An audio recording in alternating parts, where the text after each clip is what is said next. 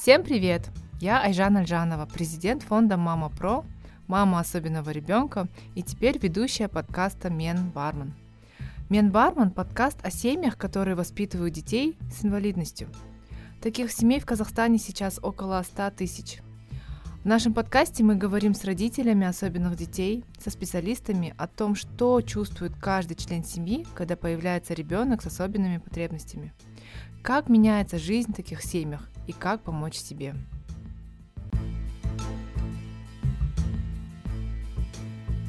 Подписывайтесь на наш подкаст, делитесь со своими знакомыми и друзьями, оставляйте свои вопросы и комментарии. Я хотела представить Алию. Алия, так же как и я, и мои эм, единомышленницы в «Маму про маму особенного ребенка», основатель общественного фонда, правозащитница и также, на мой взгляд, э, один из лучших экспертов в области образования особенных детей в Казахстане. Поэтому наш сегодняшний разговор, я думаю, будет очень таким глубоким и полезным для многих родителей и специалистов. Алия, эм, давайте вернемся в прошлое, и хотелось бы услышать вашу историю о том, как вы решились на открытие своего фонда, что вами двигало, и ваш опыт материнства. Ну, все вместе, как все началось? В этом году моему старшему сыну исполняется уже 20 лет. Тогда, когда мы поняли, что есть проблемы, ну, ему было около двух лет. То есть, э, замечая, что с его развитием что-то не так, все равно всегда была надежда на то, что, что это временно, что, возможно, это пройдет. Ну, как все родители, да, мы же мечтаем о том, что у нас будут прекрасные, успешные дети, у которых будет карьера, семья, и которые будут нам помогать, но иногда случается, конечно, все наоборот. Когда вот поставили ну, первые диагнозы ребенку, конечно, было очень плохо. И такого движения, наверное, большого в Казахстане и не было. Вот э, в тот момент э, мы в основном встречались с родителями, ну, знаете, да, вот в кабинетах коррекции. И частных центров-то не было, да, в таком количестве, как сейчас. Специалистов было очень мало. И э, когда стали вот появляться проблемы, попасть же в тот же речевой детский сад или получить э, услуги в кабинете коррекции. Что делать? Везде очереди. Э, вроде хочешь повозмущаться и, и не знаешь, куда, какие шаги делать. И вот в каком в 2009 году вот в республиканском ПМПК на приеме я познакомилась с Алией Касымхановной Ерсариной, ну, которая открыто сказала, ну, знаете, девочки, мы делаем свою работу, но мы чиновники, а, больше будут прислушиваться к вам, к родителям. А, организовывайтесь, идите не как, да, обычные родители, вы должны говорить от имени а, лица, лица всех родителей от имени организации. А в 2010 году я уже познакомилась эм, с Аулей Манжоловной, Каликовой, этот фонд СОРОС Казахстан, на одном мероприятии, опять-таки организованном Розой Джановной. Она пригласила э, одну родительницу из Германии, аутизм Deutschland. А, и как раз вот поднимались эти вопросы по аутизму. Мы, конечно, постарались немного, подготовили небольшой такой аналитический отчет по ситуации в Казахстане. И я вот помню Солю Манжону. Вскочила, она же такая вся активная. И, и вот ее первая фраза, как много могут родители. Девочки, вы не должны останавливаться. Ну вот и получается, что у нас несколько родителей, которые нас как бы подтолкнули к тому, чтобы была создана организация в том же году, в 2010 году мы зарегистрировали фонд Ашикалем и стали работать.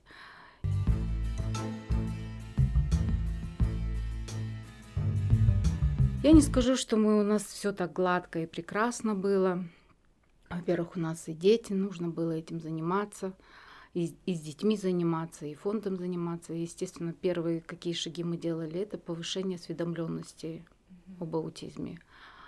И в какой-то момент, конечно, стал вопрос об образовании. Нам очень хотелось, чтобы наши дети учились.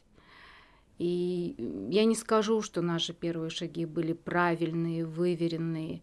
У нас были депутатские запросы, то есть, ну, по нашей инициативе. И статьи в газетах выходили. Ну, в, тот, в то время мало пользовались интернетом, и в основном э, статьи выходили в газетах первые шаги, которые мы сделали и открыли ресурсные комнаты вот, в Алмате, в Астане, в школах, в детских садах для детей с аутизмом. Конечно, сейчас, смотря уже с, с учетом того опыта, который у меня есть, я понимаю, что были немного неправильные тактические шаги. Взяв именно детей только с аутизмом, и как раз э, тогда и мы ввели ну, вот понятие тьютер. Mm-hmm. И у многих э, в голове закрепилось, что тьютер предоставляется только детям с аутизмом. Вот любое, наверное, вот новшество, когда на это должны обращать внимание правозащитники, да, родители, а, которые хотят изменить ситуацию, работая у себя в регионе, нужно понимать, к чему это приведет. Да, какие будут последствия. А, тогда у нас такого огромного опыта не было не участвовали ни в каких тренингах. Это уже впоследствии вот фонд СОРОС Казахстан провел несколько школ по вопросам инклюзивного образования. Естественно, мы там набрались большого огромного опыта. И вот сейчас это вот результаты как раз-таки этих школ. Было введено вот понятие ребенок с особыми образовательными потребностями. Хотя Сейчас есть, как бы все, многие говорят, дети с инвалидностью. Мы понимаем, что детей с инвалидностью меньше, чем детей с особыми потребностями. Но, э, но дети с особыми потребностями, опять мы вкладываем смысл какой? Продвигая вот сейчас в Казахстане инклюзивное образование, в основном говорим о детях с ограниченными возможностями. Само понятие особой потребности, оно шире. Туда входит любой ребенок. И само понятие инклюзивное образование, когда вот я, например, слышу, у нас нет инклюзивных школ, у нас не должно быть инклюзивных школ. У нас все школы для всех. Все школы для всех детей. То есть в каждой школе для каждого ребенка должны быть созданы условия. Инклюзивное образование это процесс, это процесс модернизации, изменения вообще общего образования. Это сам процесс создания условий и устранения барьеров чтобы наши все дети, независимо, есть диагноз, нет диагноз, могли учиться. Потому что тот же талантливый ребенок, он также нуждается в особых условиях. И даже если читать нашу государственную программу, вот что, да, не любят делать чиновники на местах, там написано увеличение школ, а, где созданы условия для реализации инклюзивного образования. То есть не, не говорится увеличение доли инклюзивных школ. Поэтому, когда вот родители начинают активно а, продвигать какие-то идеи, защищая да, права своих детей, нужно более ну, методично да, подходить к этим вопросам, сначала глубоко его изучить, чтобы потом не наломать дров, потому что мы до сих пор, например, боремся с тем, что из региона звонят родители и говорят, вы знаете, мы не можем получить тьютера, у меня ребенок с поведением, но у него нет диагноза аутизм. Они говорят, вот принесите справку, что у ребенка аутизм, мы тогда вам предоставим педагог-ассистента. Видите, то есть э, мы не хотели, да, специально это сделать, но вот такие ошибки, они приводят к тому, что нам периодически приходится трансформироваться, меняться. Ну, мы сами понимаем, да, мир не стоит на месте, все меняется. Вот даже на одной из конференций я слушала выступление немцев. И они тоже сказали, мы неправильно понимали именно э, эту фразу инклюзивное образование и пошли не туда. Но если немцы пошли не туда, то да, как бы что говорить о нас.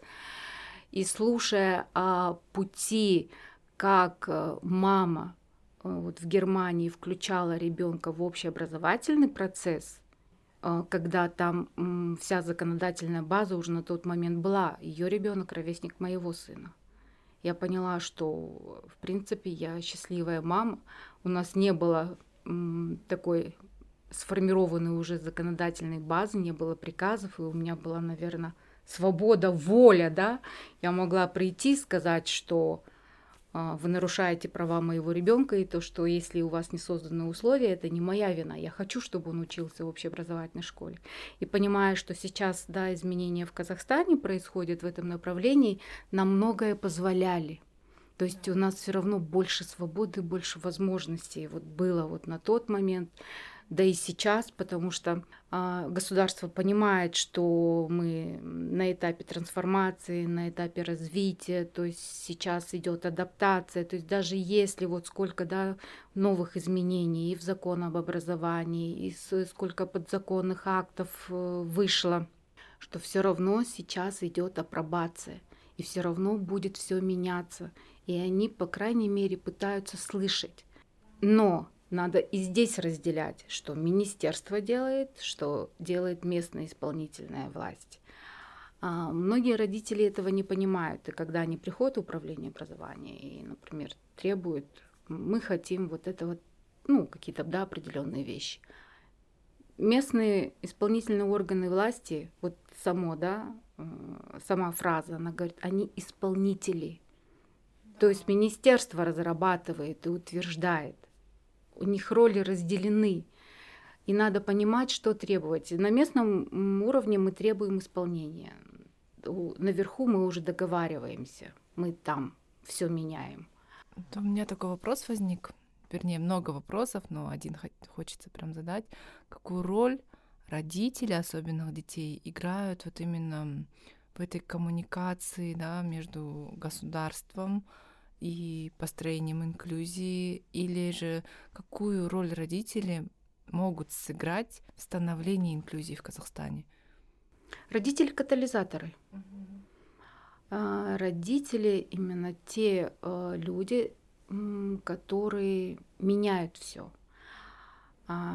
Если вот, например, говорить о том, вот депутаты, которые это голос да, народа, руки, голова, которые сидят наверху и а, должны, они исполнители опять-таки, а заказчики мы. Мы народ, мы заказчики, мы должны делать заказ, мы должны говорить, а, мы должны нести им, да, вот эти, возможно, даже и знания. Я помню, вот даже мы, когда сидели в этих мажилисах, обсуждали э, законопроект, приходилось проводить какой-то определенный ликбез, спорить, объяснять, рассказывать. То есть мы должны доносить информацию, которая э, они, используя эту информацию, должны уже менять нормативно-правовую базу, а делать запросы, например, если даже база есть, почему это не реализуется, не исполняется, э, то есть э, мониторинг – мы голос.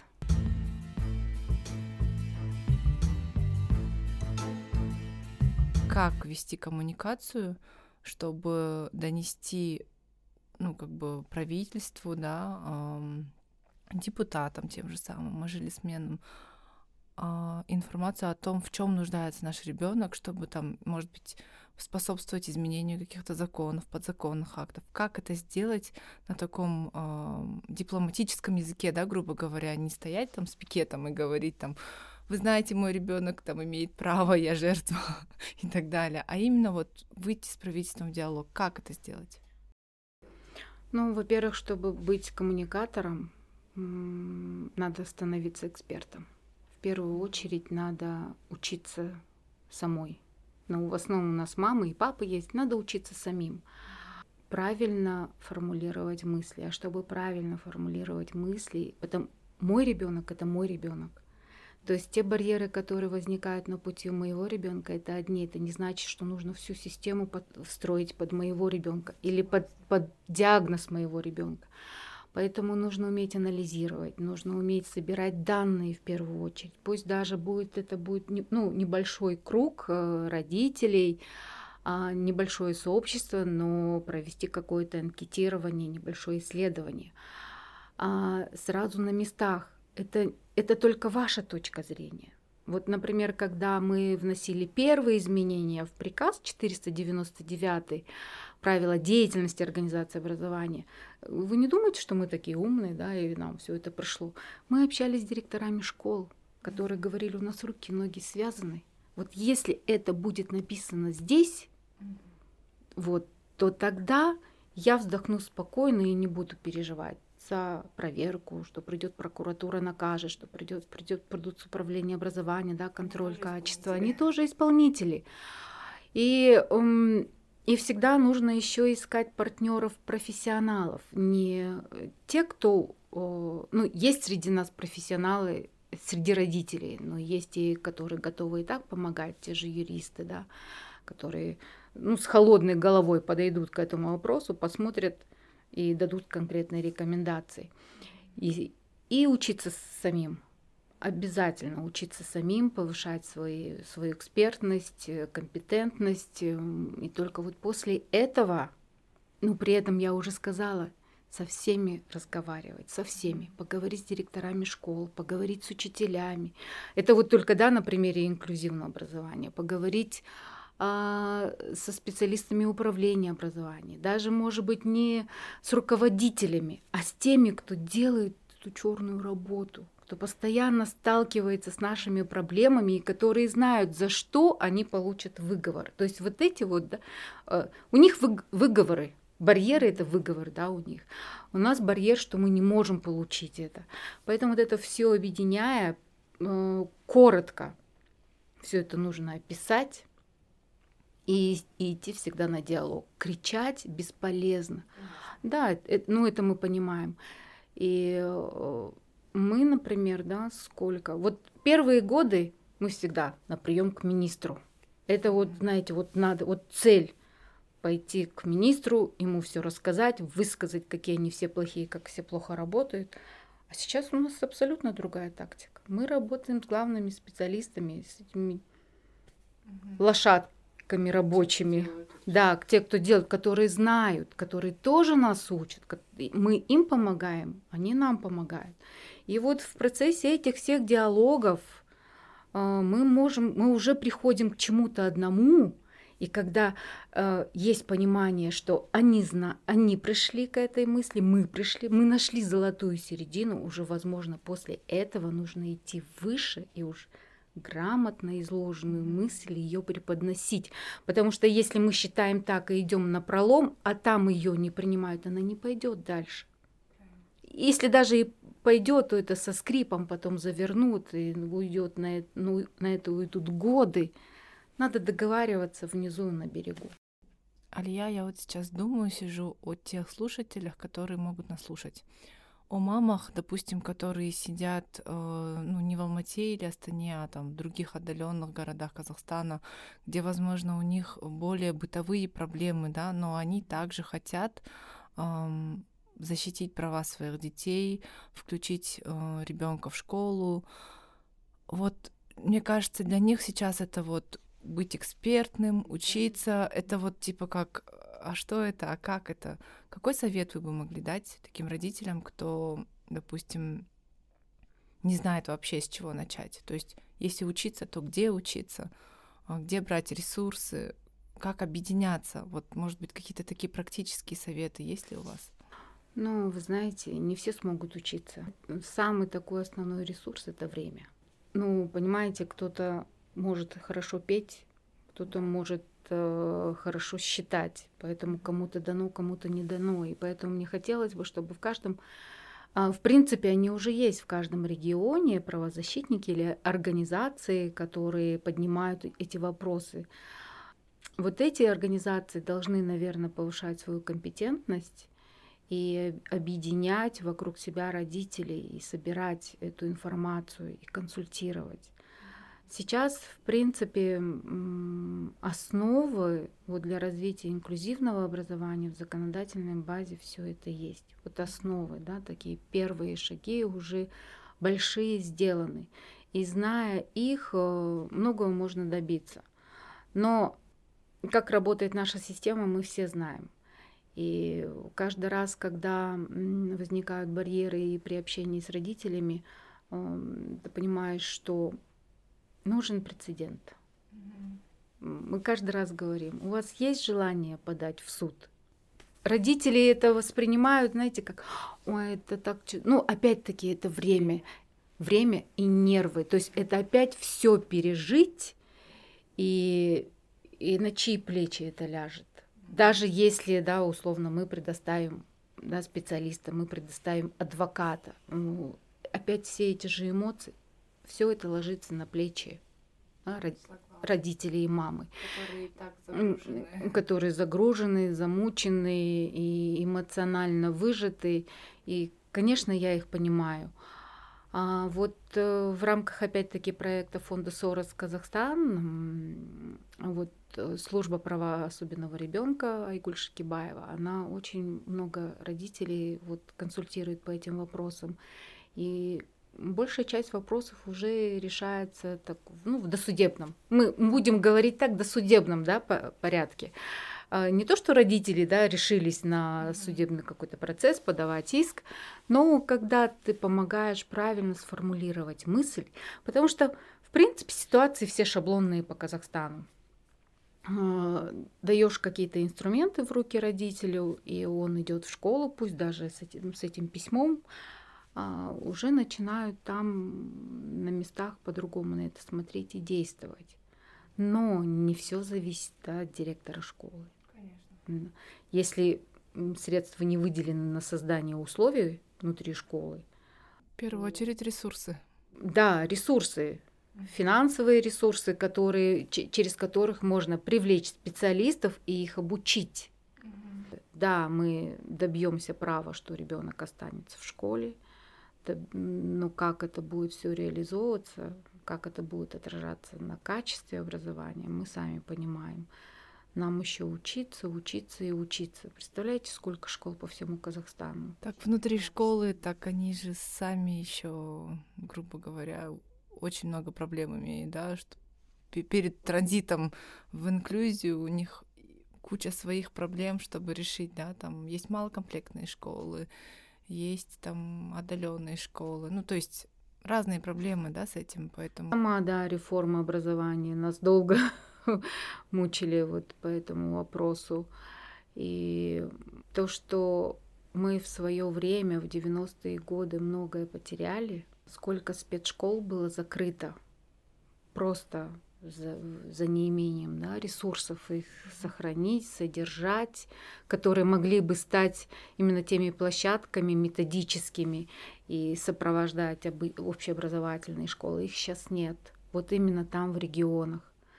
А, поэтому если, в Алмате, если даже в Алмате, в Астане есть такие проблемы, но они более-менее решаются, потому что эти, это все-таки города с большим бюджетом, то в регионах это намного сложнее. Детям некуда идти.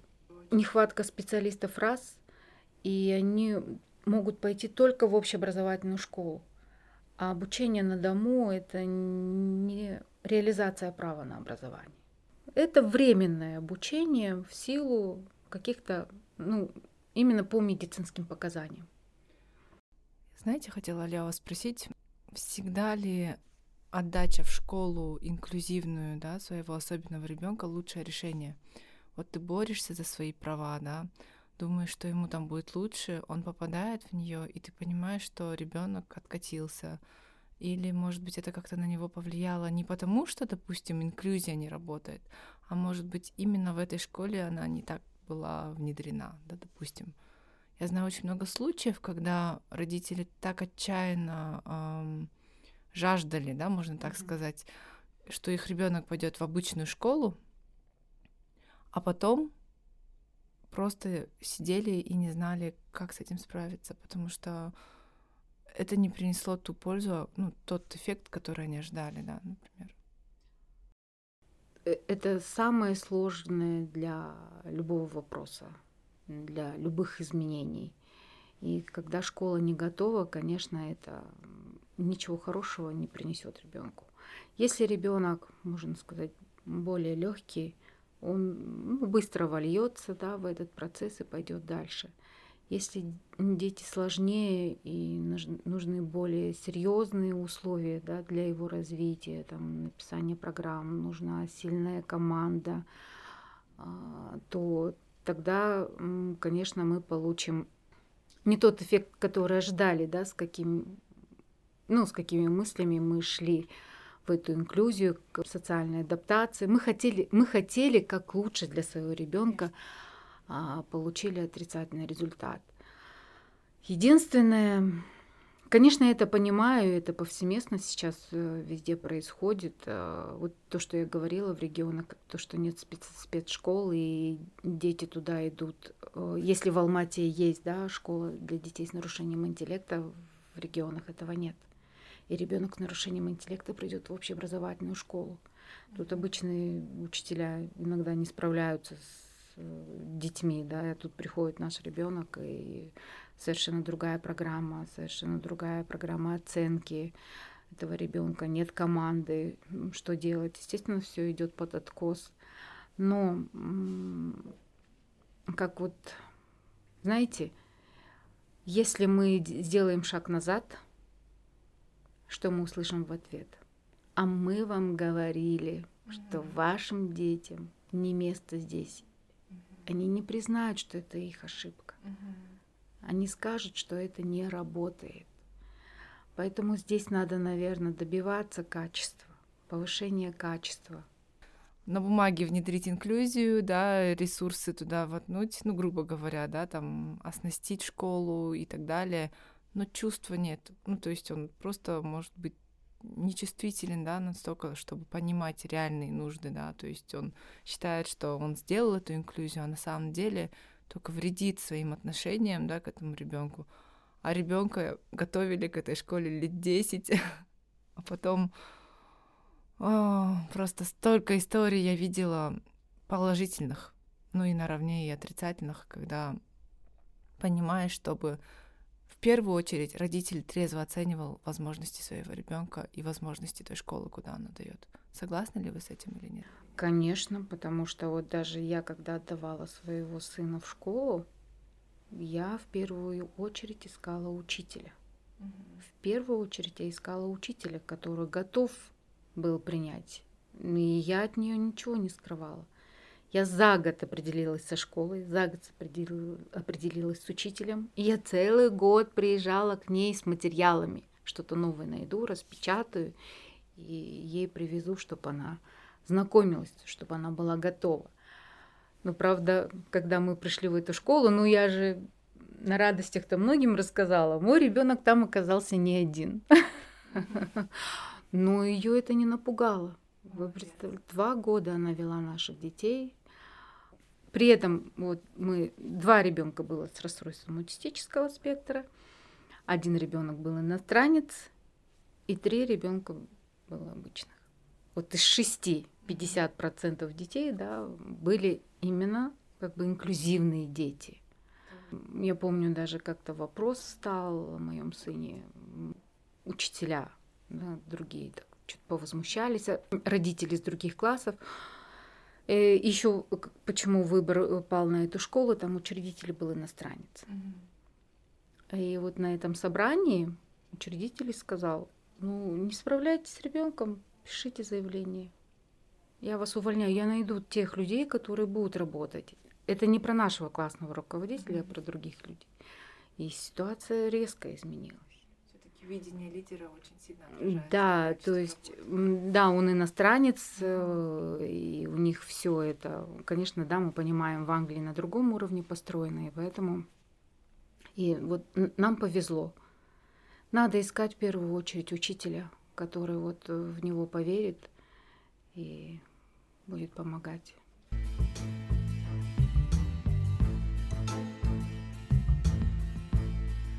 Алия, я думаю, у нас классно получилось сегодня с вами побеседовать. Мы затронули очень много таких, я бы сказала, душераздирающих тем, которые еще требуют продолжения.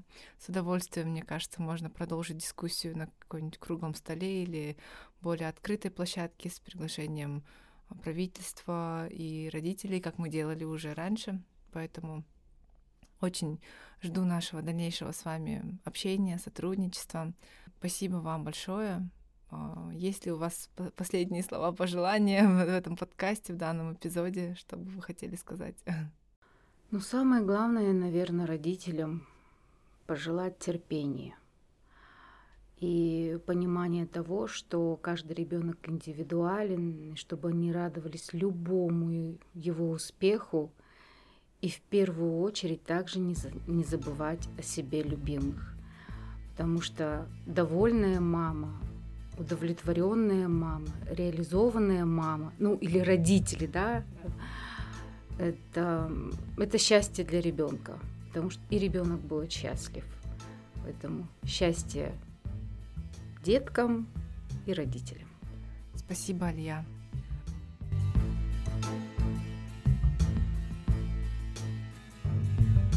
Спасибо большое, что дослушали наш подкаст до конца. Обязательно подписывайтесь на наш подкаст, делитесь нашим выпуском со своими знакомыми и друзьями, оставляйте свои вопросы и комментарии. Данный подкаст выходит при поддержке фонда Freedom House. Благодаря поддержке фонда мы будем выходить раз в три недели до мая. Если вам понравился наш подкаст и вы хотите, чтобы мы выходили чаще, вы можете поддержать нас, отправив донат на наш счет. Все реквизиты в описании. На этом все. До новых встреч!